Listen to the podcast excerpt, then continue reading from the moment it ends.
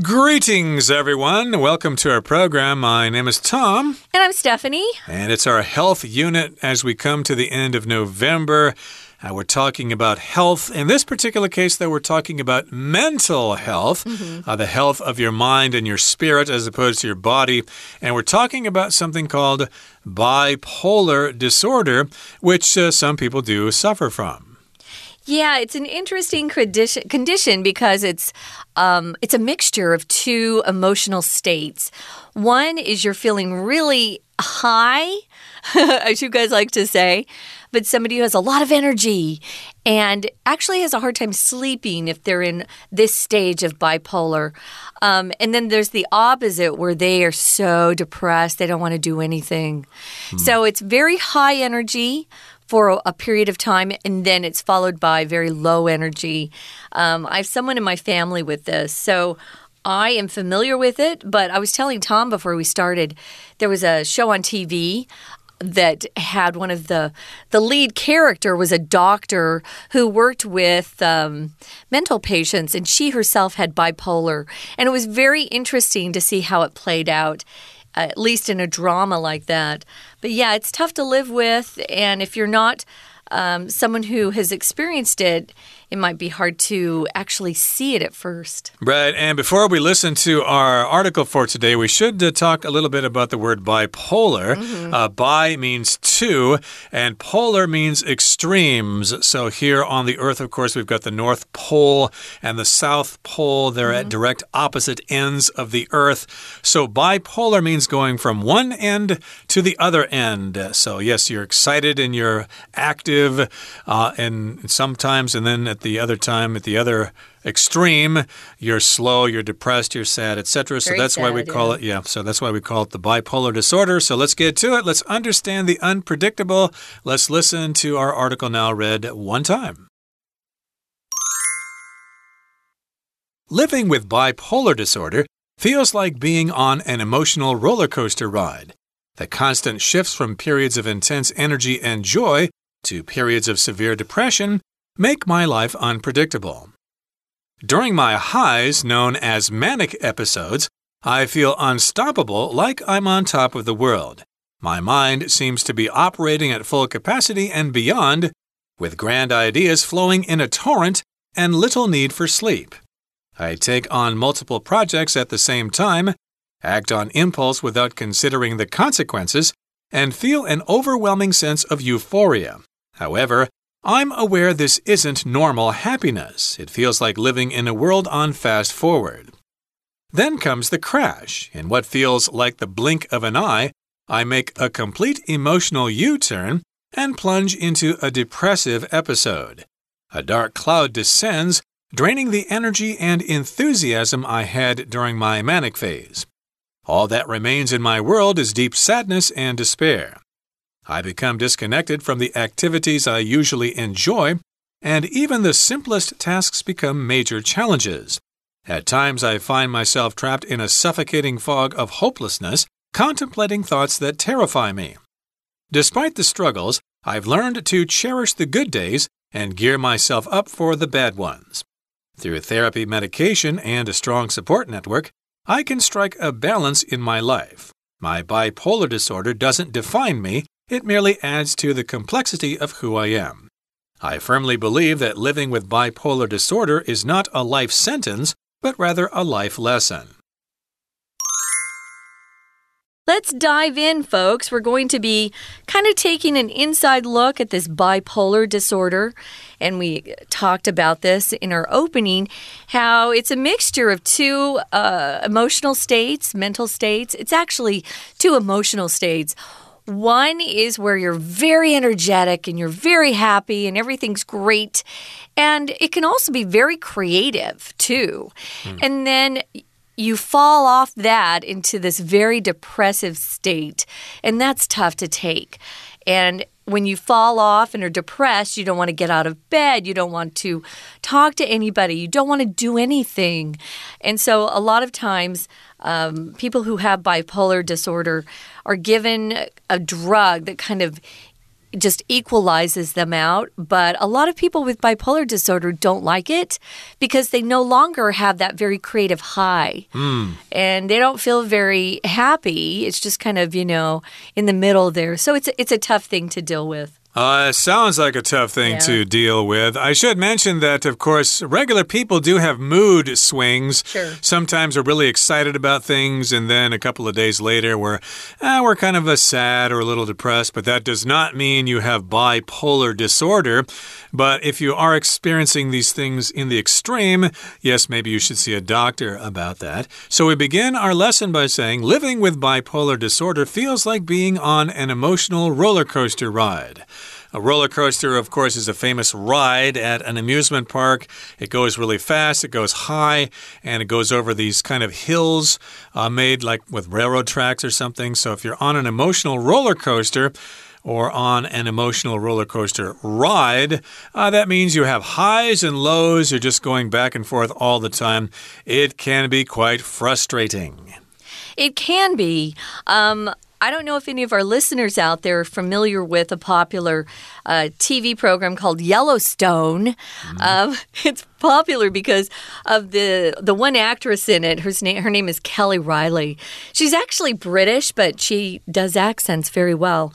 She was in a TV series called Black Box, and she was a neuroscientist who had bipolar disorder. And if you get a chance, look that up. She's an amazing actress, but you can see kind of what people experience uh, going through something like bipolar disorder and how a lot of people try to hide it. You know, and she liked the highs, so she didn't want to take her her medicine. So yeah, it is difficult. It can be very intense for a while, and then um, you can feel severe depression. And like Tom said, all of us have mood swings or a mood shift. You know, some days I'm extra happy, and other days oh, I'm not so happy. But this is very intense, and they can't really control it. So uh, the first date was just someone talking about it from the first person point of view, someone who actually experiences it. And it says, during my highs, known as manic episodes, I feel unstoppable. That's kind of how they feel. They feel like they can go for days. In fact, they'll go for a couple days without sleep. They aren't tired and they just stay up. So it's like being on drugs. I, I think there are some drugs that will keep you up, like amphetamines. Um, but this is something their body actually does without drugs. Uh, manic means very, very wild and high energy. And then an episode is a specific period of time. We use episode to talk about TV series, they have 10 episodes. But here in medicine, when they talk about an episode, it could be a depressive episode. Or maybe uh, someone had an episode, a fit, you know, where they have epilepsy and they had an episode that they experienced. We're using this in terms of the medical definition, just a period of time where something uh, occurs. Uh, yes, indeed. So, of course, we have today's episode of our program. You could also call it today's edition of our program. But yes, we have periods of intense energy. That would be a manic episode. And again, this is in the first person here. So, yeah, when I'm high, when I have this uh, manic episode, when I am really excited, uh, I feel unstoppable, like I'm on top of the world and that I can do anything, that I can achieve anything, I can talk to anybody. My mind seems to be operating at full capacity and beyond, with grand ideas flowing in a torrent and little need for sleep. So this this is what could happen during a manic episode of this condition. I feel unstoppable. I'm on top of the world. I'm totally in control. I'm king of the world. Yeah. And my mind seems to be operating at full capacity. Uh, seems to means it apparently looks like this. We don't have positive proof that that is happening, but uh, it appears that my mind is totally turned on. I'm coming up with all sorts of ideas and even more. And I've got these grand ideas flowing in a torrent, which kind of means uh, a rapidly flowing river. Uh, sometimes, of course, if it rains pretty hard in the mountains, uh, you might have a torrent in the river that may flood your village or something like that. So please be careful. Or sometimes you'll hear us talk about how we had torrential rain. Mm. They'll take torrent and turn it into torrential, an adjective, and it's just like sheets of rain coming down. Uh, we have that quite often here in Taiwan.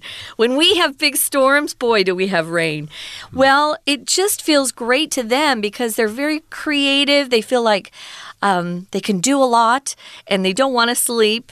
And this person says, I take on multiple projects at the same time.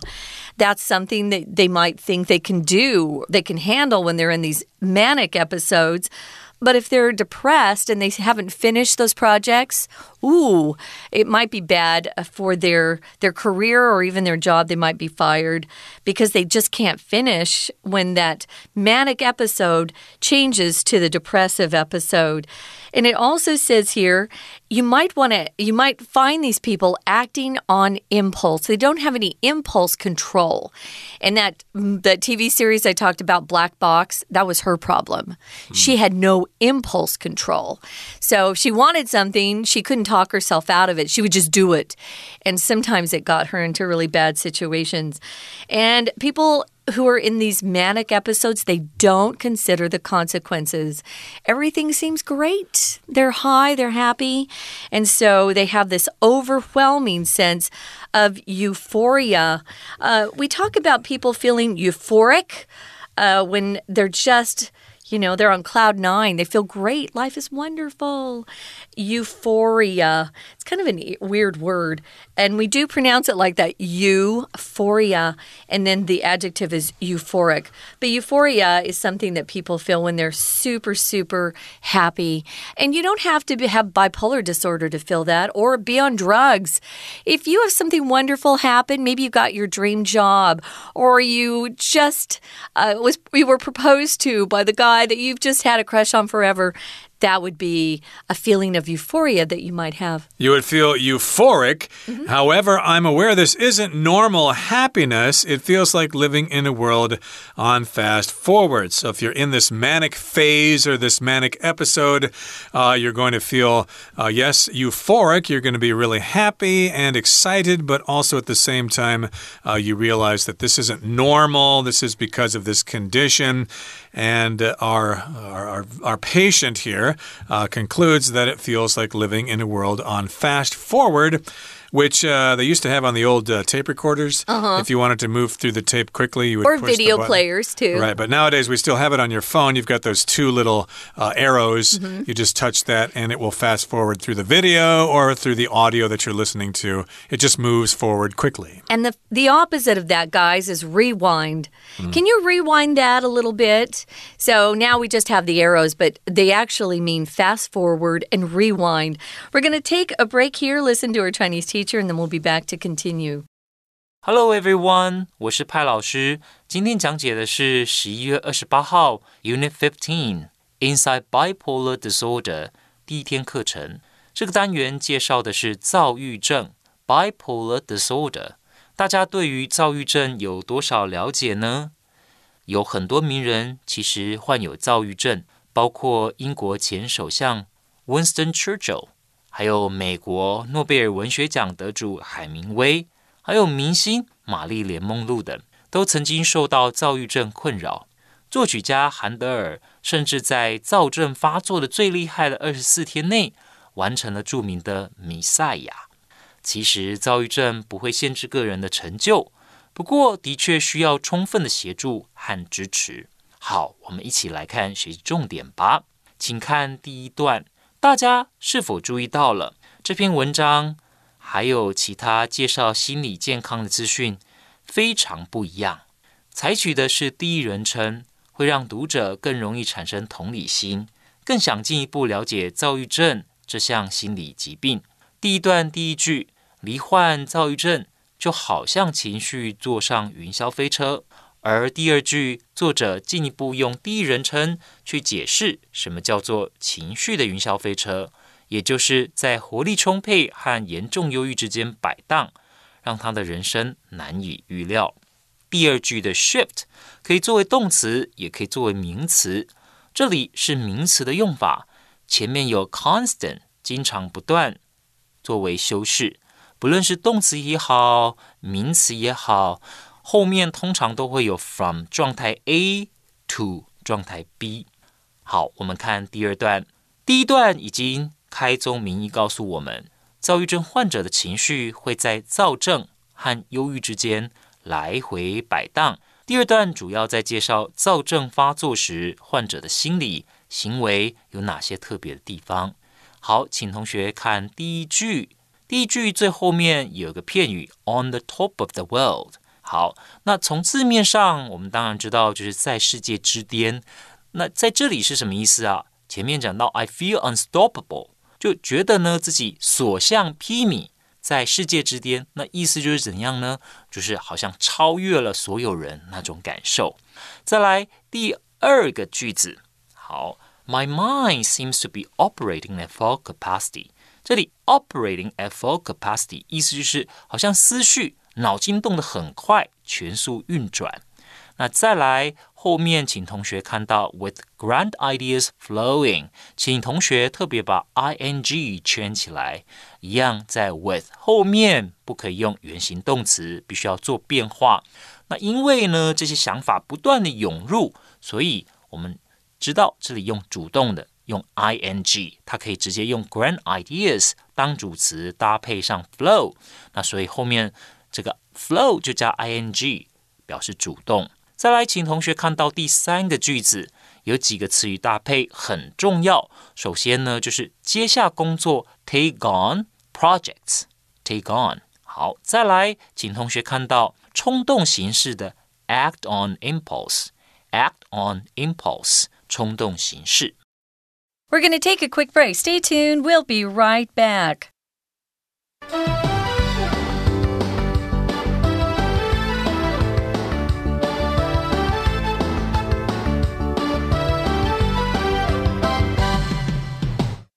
Welcome back, guys. We are on day two of our health unit, and we're focusing on something called bipolar disorder, where a person feels like they live on an emotional roller coaster.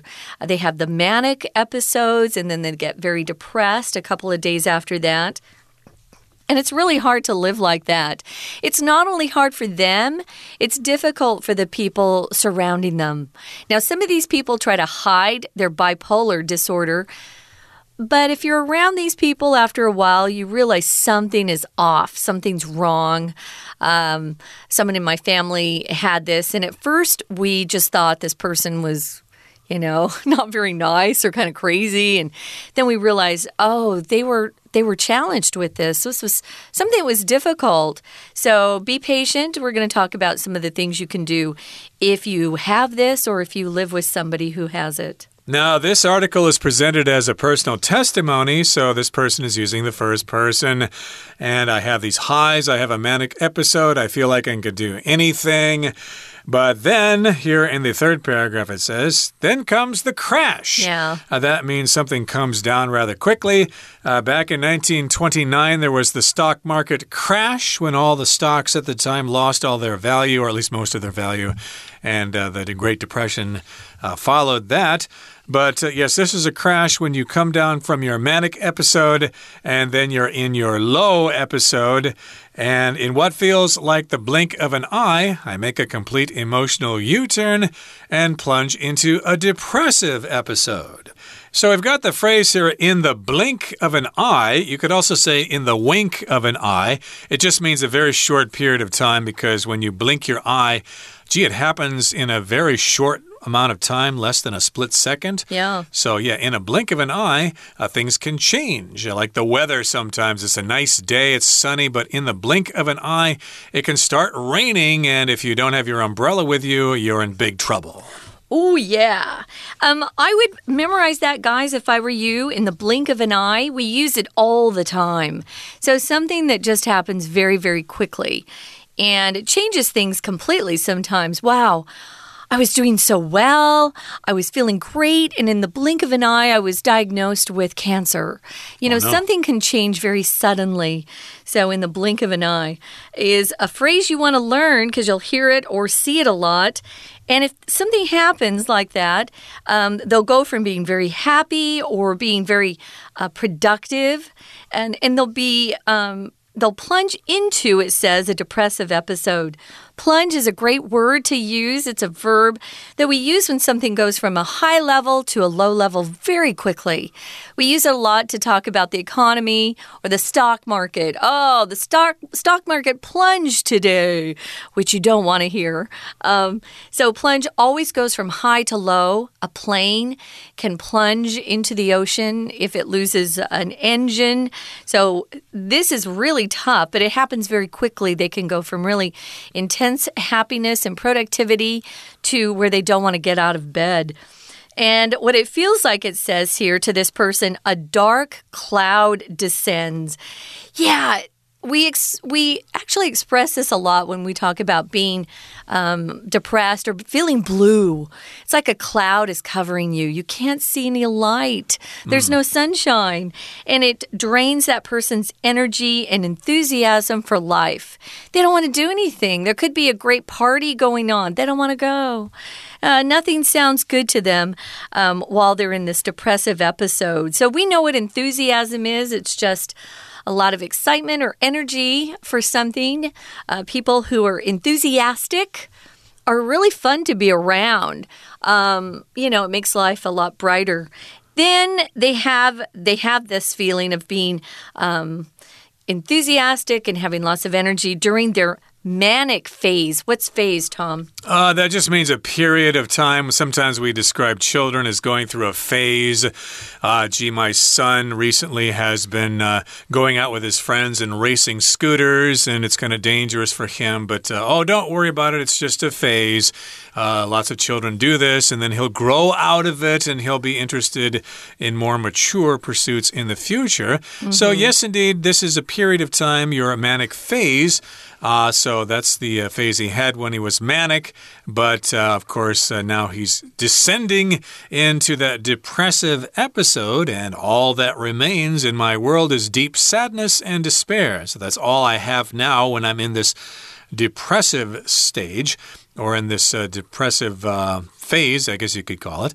Uh, yeah, I'm uh, really sad. I experience deep sadness and despair. Uh, despair means you uh, are really, really sad and you don't have any hope. Right, it's pretty tough, um, I can imagine. So, all that remains in my world is that deep sadness and despair. I become disconnected from the activities I usually enjoy. When people are very uh, depressed, clinically depressed, not just, you know, blue for a day or depressed for a week, um, they don't even want to engage in activities like hobbies that that they usually enjoy. And it says here the person writing, even the simplest tasks become major challenges. Literally, they don't want to get out of bed. Uh, they don't want to do anything that, unless they absolutely have to. And it says here, at times I find myself trapped in a suffocating fog of hopelessness. Uh, contemplating or thinking deeply uh, about thoughts that terrify me. Usually, they're not uh, hopeful thoughts, it, and it's a little bit scary for them because sometimes they um, think about things that no one wants. Uh, their loved ones thinking about. If something's suffocating, it means you can't get any air. Uh, if someone is suffocating or suffocated to death, it means somebody takes the air away from them. You'll see movies and TV shows where someone has a pillow placed over their face and they're suffocated to death. Well, this is like a fog that is covering them and they can't breathe. There's no hope in their lives. Right, and of course, uh, I contemplate thoughts that terrify me. I think about uh, terrible things in my life. Maybe I have thoughts of suicide or whatever because I am so depressed. And despite the struggles, even though I have these problems, I've learned to cherish the good days and gear myself up for the bad ones. So, yeah, lots of conditions, of course, involve having good days and bad days. And if you gear yourself up for something, that means you make preparations and you realize this is going to happen and you take the necessary precautions, you make the necessary preparations to deal with that situation when it comes because you know it's going to come, you know you can't stop it. So, yes, you prepare yourself emotionally for those bad days, and hopefully you can get through those bad days and go on to your next manic episode. Yeah, gear up is a great verb phrase. Um, it just means you kind of get yourself prepared. But if you say you gear up for something, usually it's because it's something tough. If I have to go see the dentist, which I hate, I always have to gear myself up, uh, kind of prepare myself to be tough because I'm a baby. Um, or you could say pump yourself up for something uh, to prepare yourself, especially emotionally for something through therapy. Therapy would be treatment uh, by a doctor. It could be a psychologist or a psychiatrist. Uh, maybe they recommend you take some medication.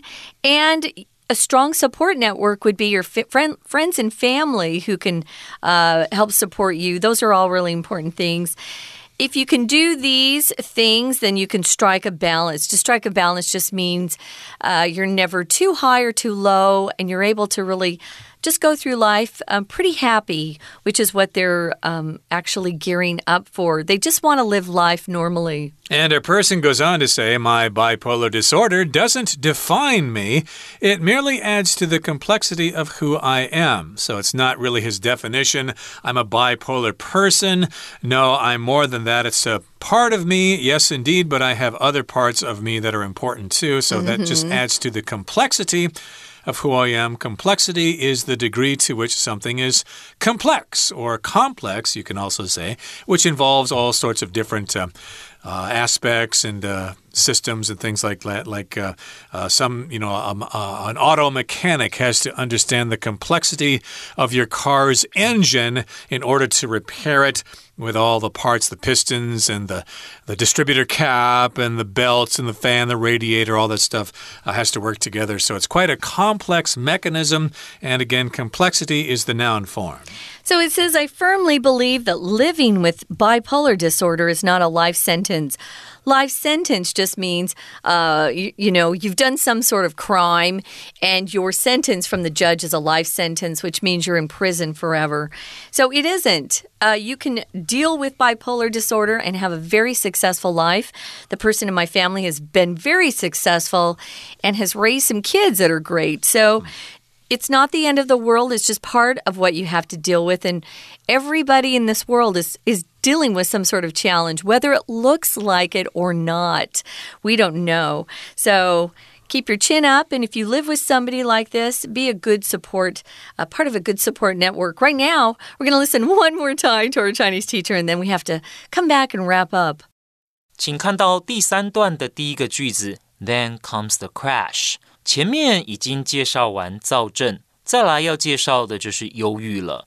接着 comes the crash，这当然也是倒装句。我们知道说 crash 就是坠机或者撞车，等于就是心情整个崩溃了。好，再来我们往下看第二个句子，blink of an eye，一瞬间。好，请画起来。那心情呢？一百八十度的转变，a complete emotional U-turn，请同学画起来。在第三个句子，这里又是用到分词构句，a dark cloud descends。那一样的，这片乌云会怎么样呢？Draining，drain 原本是把什么水抽干，那这里呢就是乌云哦，好像会照底，心情呢会很不开心。整个人也完全失去活力，draining the energy，那就是完全都没有活力了。再来，请同学看到的是第五个句子，I become disconnected from，介系词用 from，那平常喜欢做的事都不喜欢了，become disconnected from。再来，请同学看到是第六个句子，I find myself trapped in。 那 find 跟 leave 一样，后面加了受词，还要再加上受词补语。那这里因为是发现自己被困在陷入什么状况，所以加 ed 用过去分词。那后面当然又是分词构句从 contemplating 开始，我在想什么想法。要特别注意的是，contemplate 不像 think，它不需要加介系词。好，再来呢，请看第四段的第一个句子，有个动词片语，gear myself up for the bad ones。好，我已经准备好，让自己准备好要接受什么？Gear myself up for the bad ones，要准备接受不开心的时候。再来第二题，请同学看到最后面主要子句的这个动词片语 strike a balance，取得平衡。再来是第三句，My bipolar disorder doesn't define me。好，这里 define me 当然字面上是定义的意思。不过这句话到底什么意思啊？其实句子的意思是在说，虽然他有躁郁症的状况，不过躁郁症不是他人生的全部。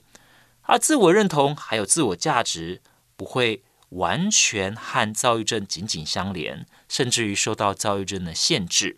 好，以上就是我们针对第一天课程所做的中文讲解，谢谢大家。That's it for today. Thanks for joining us, but please make sure you join us next time when we continue to talk about bipolar disorder. Please join us then. From all of us here at English Digest, I'm Tom. I'm Stephanie. Goodbye. Bye.